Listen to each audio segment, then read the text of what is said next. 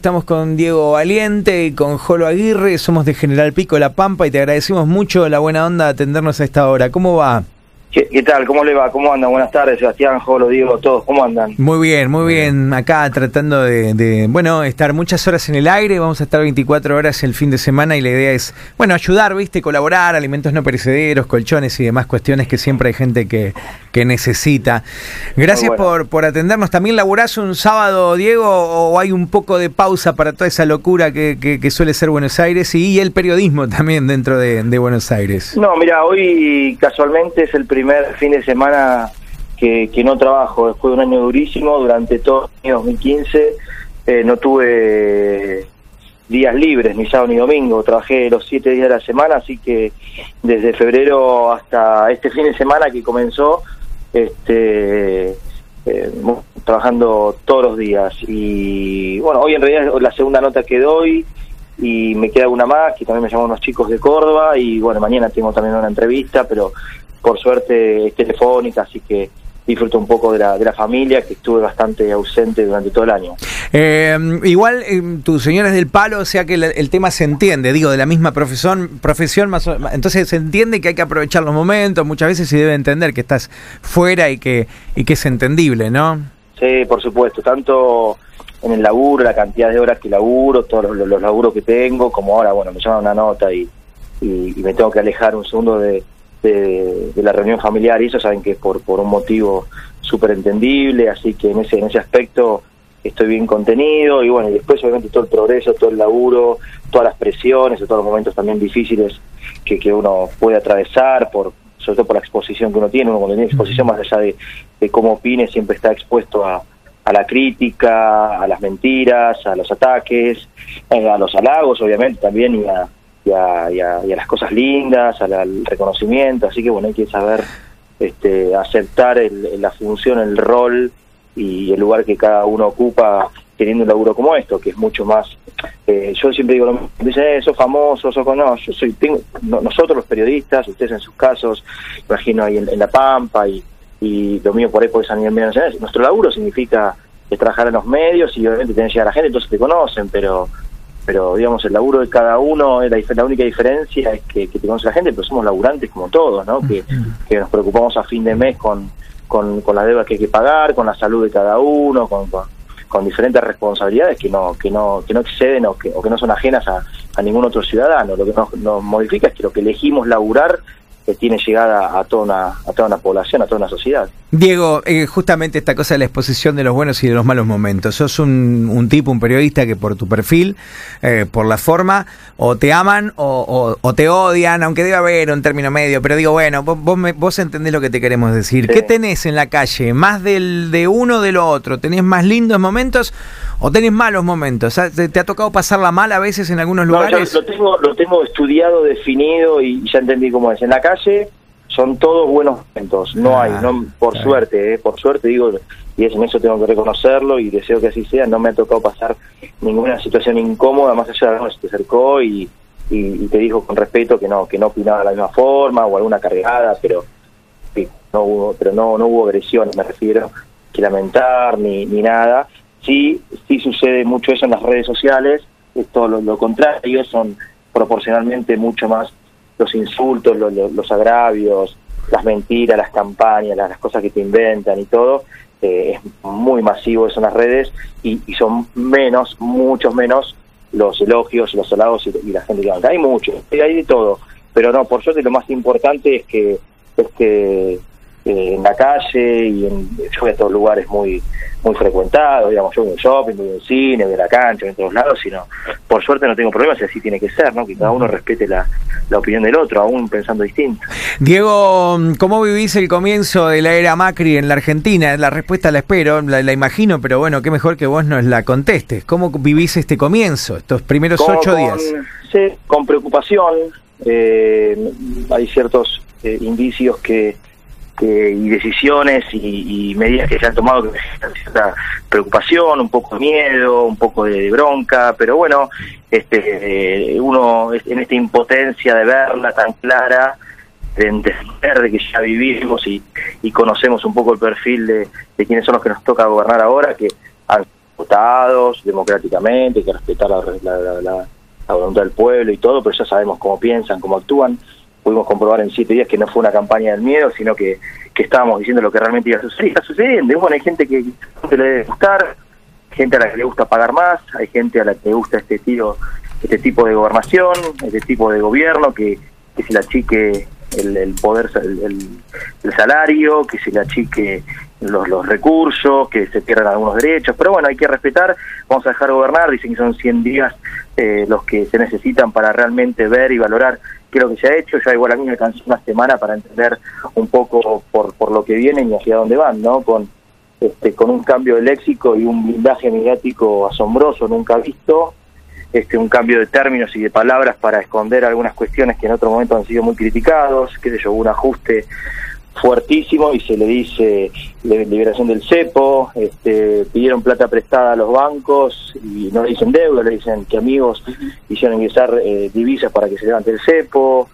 este, levantan programas de, televisión, 678, van ahí de medios y, llaman que se les el contrato y que hay pluralidad de voces, y bueno, y así permanentemente, ¿no? Acá en Buenos Aires es cierto que hay que hacer una especie de, no de investigación, pero sí de estudio análisis y redistribución de los, de los servicios, tanto de la luz como el gas, se paga muy poco en comparación de otras provincias del país y también es cierto que, a veces los, valores son irrisorios, pero se viene un tarifazo bastante importante y veremos y esperemos que los que no tienen recursos estén exentos de ese tarifazo. Yo creo que muchos van a caer en la volteada porque son tantos millones de, habitantes y de familias que, que muchos van a pagar eh, lo que no pueden pagar. Tienen aumentos de peaje 30%, los precios acá aumentaron considerablemente, me tocó ir a hacer compras y todo está un 30, 40% más caro. Y lo que se viene, un dólar que, que siempre lo compró un porcentaje muy chico de la población y, y que lo liberaron al, al, valor que estaba antes el blue, o sea que en realidad sigue siendo lo mismo, simplemente que lo legalizaron. Este, es, es, es ver lo que, lo que está pasando y sacar las, las conclusiones, hay que tener un poco de, de sentido común y no y no comprar el, mensaje y el discurso que los medios hegemónicos te quieren vender como que está todo bien, ¿no? Pero bueno, vamos a ver qué pasa. Diego, hace unos días, eh, Diego te saluda, ¿qué tal? Em, hace unos días tuiteaste Industria Nacional que en paz descanse o QEPD. Eh, ¿Realmente lo, lo, sentís así? Sí, siento que es así. Eh, salvo que haya una regulación y un cuidado de ciertas cuestiones, sobre todo en lo que significa la industria este, textil, eh, de marroquinería, de, zapatos. Yo justo ese día estaba reunido eh, por un tema de una marca que me viste y unos zapatos, estaba con el presidente de como de la Cámara de la Industria de, del Calzado, con, con Sellaro se la Alberto Sellaro. Si quieren, de hecho, ustedes googleenlo, lo pueden buscar, o yo pues en privado el, el teléfono y charlan con ellos de la preocupación que tienen si se llega, como ha pasado en los 90, de importar calzado fino, por ejemplo. Acá el calzado, que, que antes, yo voy a dar números a modo de ejemplo, no son reales ni son verídicos, simplemente no, no me acuerdo los números, entonces no le quiero decir cualquier pero para que ustedes entiendan lo que, lo que me quiso explicar. Dice, si antes, en, no sé, se importaban 6 millones de zapatos y acá se producían 200 mil, en estos 12 años, se, acá se produjeron, o se, se elaboraron eh, 6 millones y se importaron 200 mil. O sea, se dio vuelta la, la, proporción.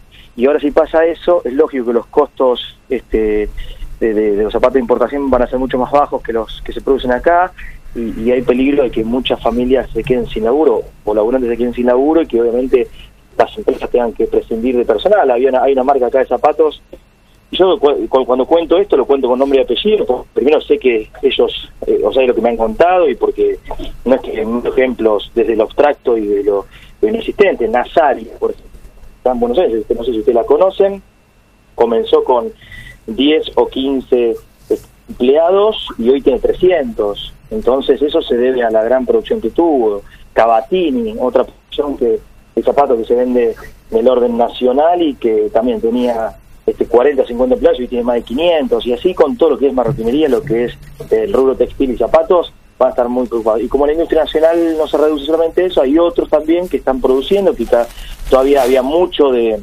ensamble, pero iba camino, camino a terminar de producirlo acá, de fabricarlo y producirlo acá en Argentina. Eso es un proceso que lleva mucho tiempo, hay muchas cosas que todavía acá no se fabricaban, que sí se tenían que importar, que eran algunos elementos, pero el ensamble se está haciendo acá. Bueno, es un tema muy muy largo, pero si se libera, empiezan a importar los chinos nuevamente, los, todo lo que tiene que ver con, con los rubros este, que se pueden eh, traer del exterior, lógicamente se van a dejar de consumir este, productos internos y la industria desaparece. Dibújenla como quieran, den la explicación a los economistas, lo que quieran, esto es concreto y no hace falta hablar con este, expertos, esto es una cuestión de sentido común. Liberan las importaciones y la industria nacional deja de existir. Después, este, no sé, veremos con el tiempo si esto sucede y si liberan totalmente las importaciones. Cuando yo dije eso, obviamente me llamaron, no, pero fíjate, ojo, porque en realidad lo que vamos a hacer no liberar las importaciones, sino este, vamos a lograr que se exporte más de lo que se importe y lo vamos a cuidar. Bueno, veremos qué pasa, hay que darle tiempo, pero para mí, y lo que decíamos antes de la campaña, que,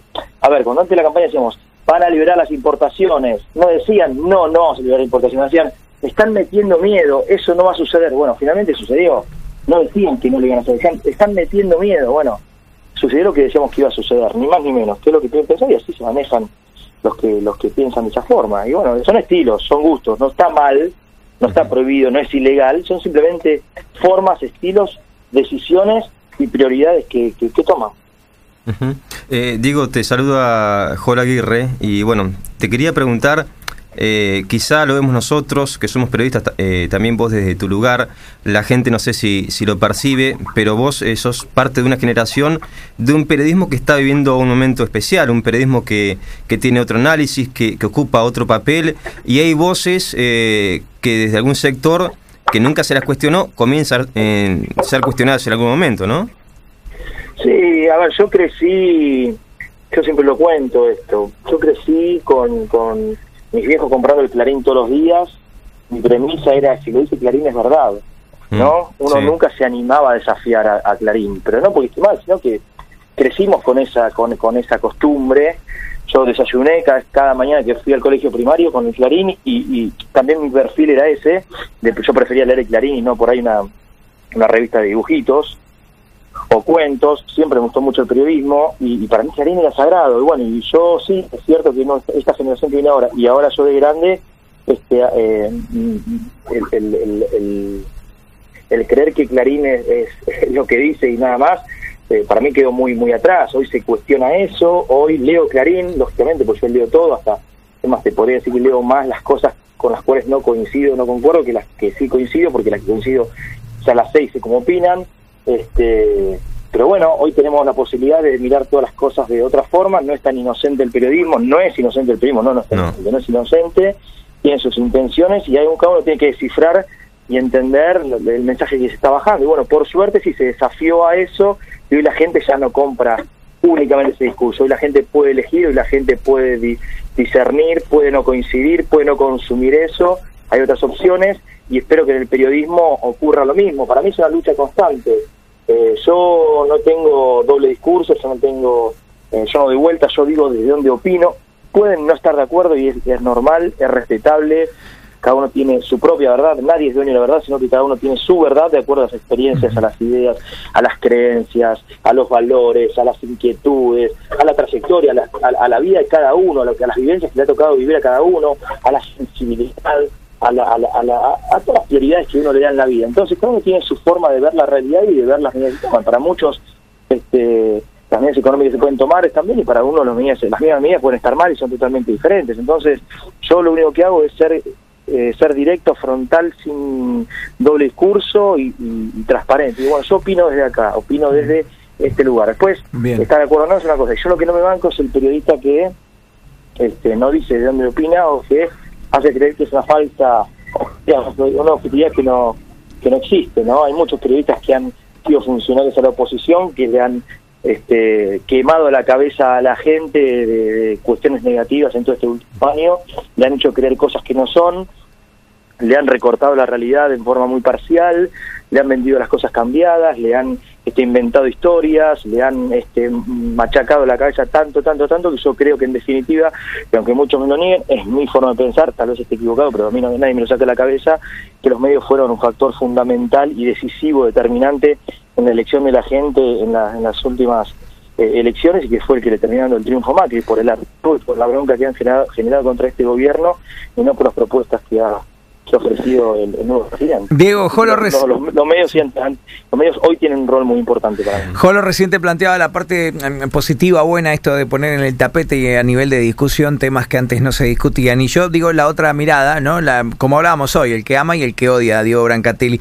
Sobre el periodismo militante o como vos quieras, el, el tipo de periodismo este, la gente generalmente, el que no está de acuerdo, claro, piensa, lo, viste, y ya creo que el, el otro día te cruzaste con, con una compañera tuya de laburo y fue un tema Mm. ahí polémico. Como que la gente muchas veces dice, "Mil- militante es, es curro, automáticamente. Digo, Sí. eh, Bueno, pero eso es lo que han logrado, ¿ves? Sí. Cuando uno en- entabla una discusión, las tiene que hacer desde los valores, de las convicciones, de las ideas. Cuando vos no tolerás, no aceptás ese, esa diferencia de ideas y cuando sobre todo no tenés ni valores, ni ideas, ni principios, que simplemente tenés intereses, que simplemente tenés cuestiones este, diferentes a las que son los, los valores y los principios y una militancia de creer en un proyecto, de soñar en un país mejor, de creer en un político, de ir atrás de unas ideas, de un sueño. Cuando vos no tenés todo eso, acudís a la agresión, a la descalificación, a la estigmatización y todo tipo de, de- de- de ataques que lo único que hacen es intentar anular tu discurso. Bueno, eso es lo que hacen quienes no coinciden con uno, te descalifican. Entonces la mejor forma de anular un debate, anular un- una discusión, es descalificando, es inventando. De eso se han, encargado algunos colegas, algunos compañeros y sobre todo muchos en las redes sociales, inventando falsos sueldos, inventando falsas cifras, inventando y acusando de cobrar un dinero que no es legal, este, o, o acusando falsas este, relaciones, este, influencias. Pero bueno, son cosas que hay que soportar y que hay que tolerar y eso en realidad lo único que te indica es que estás yendo por el buen camino. Cuando te atacan de esa forma, cuando te descalifican de esa forma es porque te quieren vencer, es porque te quieren quebrar, es porque te quieren dar el brazo a torcer y lo único que hacen es para personas que están convencidas de lo que piensan, de lo que sienten y de lo que soy, sobre todo en, mi caso, lo único que hacen es darte fuerza para seguir adelante y para laburar con honestidad y con, con un sacrificio enorme como lo vengo yo haciendo hace ya muchos años. Así que a mí me resbala eh, realmente lo que piensen los que no me conocen. Hay una frase que dice, un dicho que dice, no des explicaciones, tus amigos no las necesitan y tus enemigos nunca las van a entender.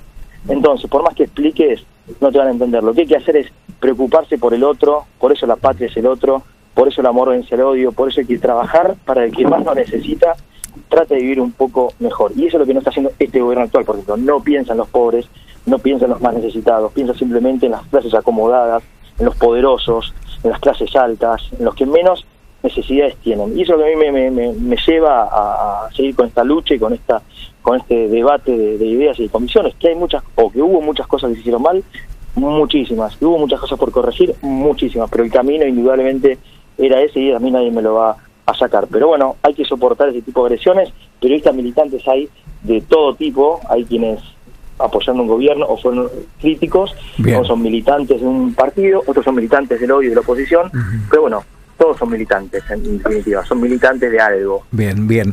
Eh, Diego, te hace una Jolo y yo te hago dos cortitas de la gente nada más y después te liberamos, Jolo, la tuya. Bueno, eh, Diego, te quería consultar. Hace unos meses eh, le preguntaron al loco Montenegro, a Hernán Montenegro, qué pensaba el desembarco de, de Tinelli con San Lorenzo en el básquet y dijo que eh, cuando eh, Tinelli puso al Bolívar Signia en el vóley, los equipos pagaban, poner 5 pesos, 5 mil pesos de sueldo, Tinelli lo llevó, llevó jugadores con, con 15 mil pesos y bueno, eso destruyó la Liga Nacional de Básquet. ¿Qué pensás de una posible presidencia del AFA de parte de Marcelo Tinelli?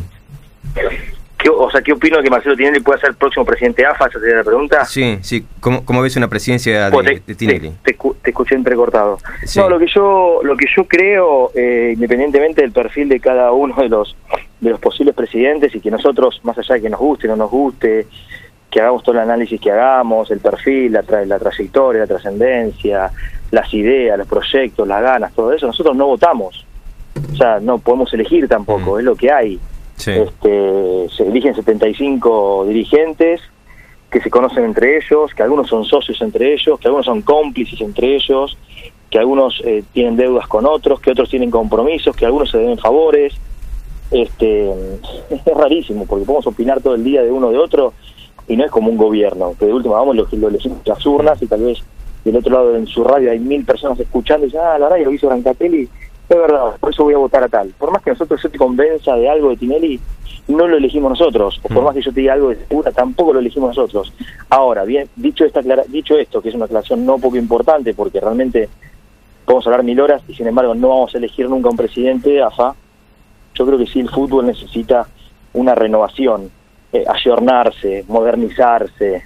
Este, me parece que hoy, eh, comparando a la, Asociación del Fútbol Argentino con las principales federaciones del mundo, con España, con Italia, con Francia, con Inglaterra, con Alemania, este, y, con otras ligas muy competitivas, me parece que Argentina está perdiendo una oportunidad histórica estar entre los, los principales equipos del mundo y en cuanto a la eh, al uso de, su marca, de su imagen y sobre todo el orden interno también que hay que lograr, ¿no? Hay muchas cosas por corregir en el fútbol argentino. Me parece que hace falta una visión un poco más este moderna del año 2015, con sangre joven, con empuje, una visión tanto comercial como como dirigencial renovadora, moderna y bueno, estamos hablando de un Segura tiene 75 años. Mm que, ya vino de ser presidente después de la muerte de Julio Brondona, que no, no ha cambiado absolutamente nada en el fútbol argentino, y de Marcelo Tinelli, que este, tiene sus, sus eh, seguidores o quienes creen que, va a estar muy bien y quienes lo critican, como decía vos del Loco Montenegro, que dice que destruyó el, el, Pero bueno, ha sido para mí exitosa su, su, su gestión en San Lorenzo. San Lorenzo lo ha llevado a, a ser campeón de América, por ejemplo, ha ordenado el club lo ha hecho competitivo desde todo punto de vista, lo ha ordenado este, y es un empresario muy exitoso. Después habrá que, sí, que tener cierto reparo con algunas cuestiones, controlar con algunas otras, que no haya negocios personales y que no haya favores y que no haya que su sentimiento, por ejemplo, por un club y por demás no nos lleve a, cometer ciertos errores que no, que no estarían buenos, pero digo, entre un tipo joven que tiene relación con diferentes este, diferentes a ver, federaciones, empresarios y conocidos en el mundo que nos puede instalar y puede hacer mejores contratos y, y puede haber un reordenamiento del fútbol a nivel local. Y un tipo de 75 años que ya está a punto de jubilarse, me parece que que está claro quién, tendría que ser, ¿no? Diego, para aprovecharte y liberarte, pero si querés la, la contestás así más breve, que es de la gente. Siempre cuando hablamos con un personaje del ámbito nacional le damos el lugar a los oyentes que elijan alguna pregunta. La primera, la clásica y la que te deben hacer, ahora capaz que no tanto, pero te la deben haber hecho 73 millones de veces. ¿Qué pasa que Branca dijo, pero no se fue del país? Dice Marco, ¿cuándo se va Branca del país? En clara referencia a tu frase por el posible triunfo de, de Macri. Sí, una una pregunta ya la he respondido mil veces, ¿no? La respondí por todas las vías, por Facebook, por Twitter, en la radio, en la tele, este, en todas las notas que me hacen. Yo cuando este, hablaban la posibilidad de ser eh, Macri presidente era muy lejana, muy remota y yo siempre creí que era imposible que eso suceda, ¿no? Me parecía una utopía y una, una ridiculez. Nunca creí que, que, Macri podía estar preparado y capacitado para para ser este, presidente de, la República Argentina y nunca me gustó su gestión, ni en Boca, ni en, la ciudad de Buenos Aires, y, no lo veía gobernando el, país. Entonces, a modo de, de, desafío, de, exageración, dije que si ganaba Macri me iba a seis. En realidad dije, no, yo para ese punto ya voy a estar en el seis, una cosa así dije, no, no dije al país, pero bueno, vi entender eso como cualquiera, no sé, a alguno de ustedes que lo haya dicho públicamente, alguno que sea un cuadro de fútbol, a ver quién es, ¿hay hincha de qué es? Acá Independiente, estudiantes de Caseros y de San Lorenzo.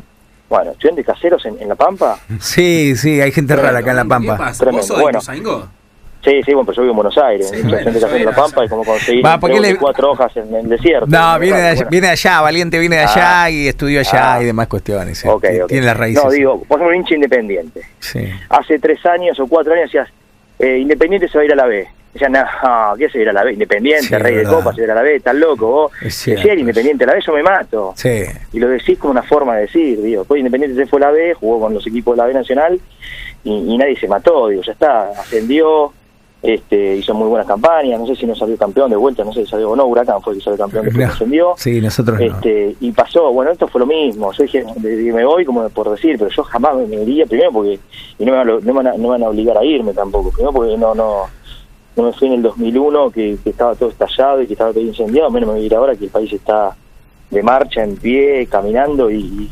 pujante, y aparte ahora me toca lo más lindo lo más lindo, lamentablemente, lo más fácil, en realidad no lo más lindo, sino lo más fácil que es ser crítico como han sido todos durante durante mucho tiempo. Así que lo dije como una expresión casi a modo de chiste y... Perfecto, está, está. y, me, condenó, digamos, porque fue tremendo, no sabía nunca iba a ser presidente. No, era un deseo, era un deseo de irme. Qué grande Branca, dice un oyente, no puedo dejar de escucharlo, qué cojones para seguir diciendo lo que pensamos mucho, ojalá siga así y no puedan silenciarlo nunca, gracias por entrevistarlo, dice Sol.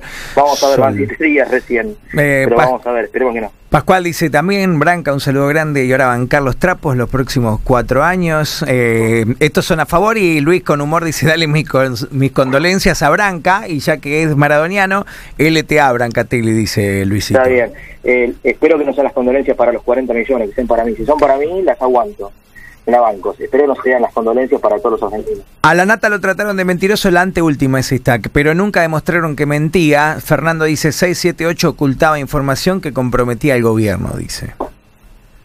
¿La Nata qué? ¿Me decías antes?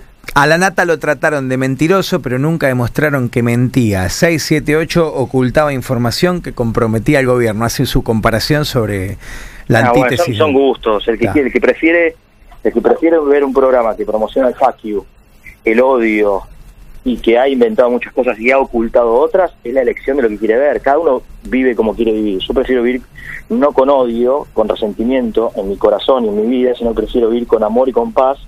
Por eso elijo 678, que lo único que hace es promocionar. Por ejemplo, cuando vas a las pausas, familias tirando besos, haciendo la vez de la victoria, familias hermosas con bebés, con músicas y letras llenas de amor y de, y de compromiso y ideología, y lo único que ha hecho es llamarte a la reflexión porque lo que ha pasado permanentemente los informes son simplemente recopilación de, dichos y de cosas que han, expresado tanto en la semana como en archivos. Lo que pasa es que si a muchos les molestan los archivos y a muchos poderosos les ha tocado algún tipo de interés, y bueno, eso jode, molesta. Y a mucha gente también le molesta que le digan las cosas de otro enfoque. Uno puede estar de acuerdo, no, pero es un enfoque diferente, hay que aceptarlo.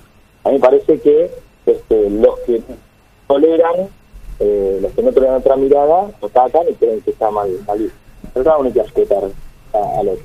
Diego, cerrando acá en esta mesa hay dos maradonianos enfermos y, y ¿vos, sos del palo o no? ¿O estoy exagerando? ¿No sos tan tan maradoniano?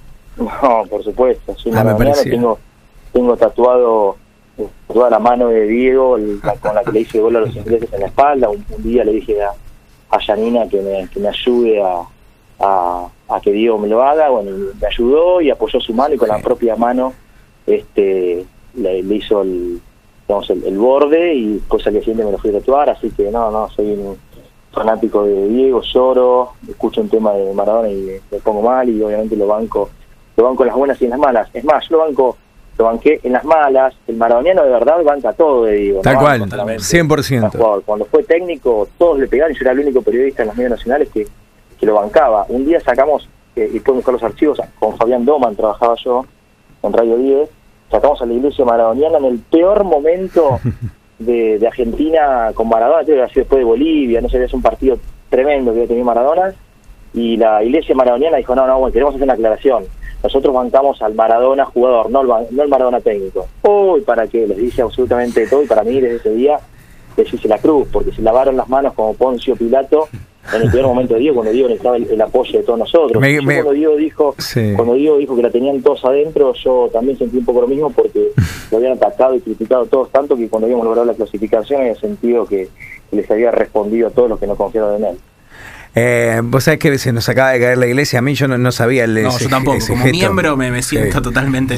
No, yo, a, mí, a, mí, a mí me encantaba el folclore del Padre Nuestro, rezar, todo eso. Cuando dijeron eso yo dije, ¿cómo, ¿cómo van a bancar a Dios? A Dios se lo bancan todo. No, hasta, hasta, hasta, a ver, digo, la decisión de cada uno, pero digo, hasta en las cuestiones personales, hasta los problemas de adicción que tiene, digo, que es, es el Diego, punto. Está, hay que bancarlo y, respaldarlo por por todo, con, con, con todo, con a familiares, amores, con todo.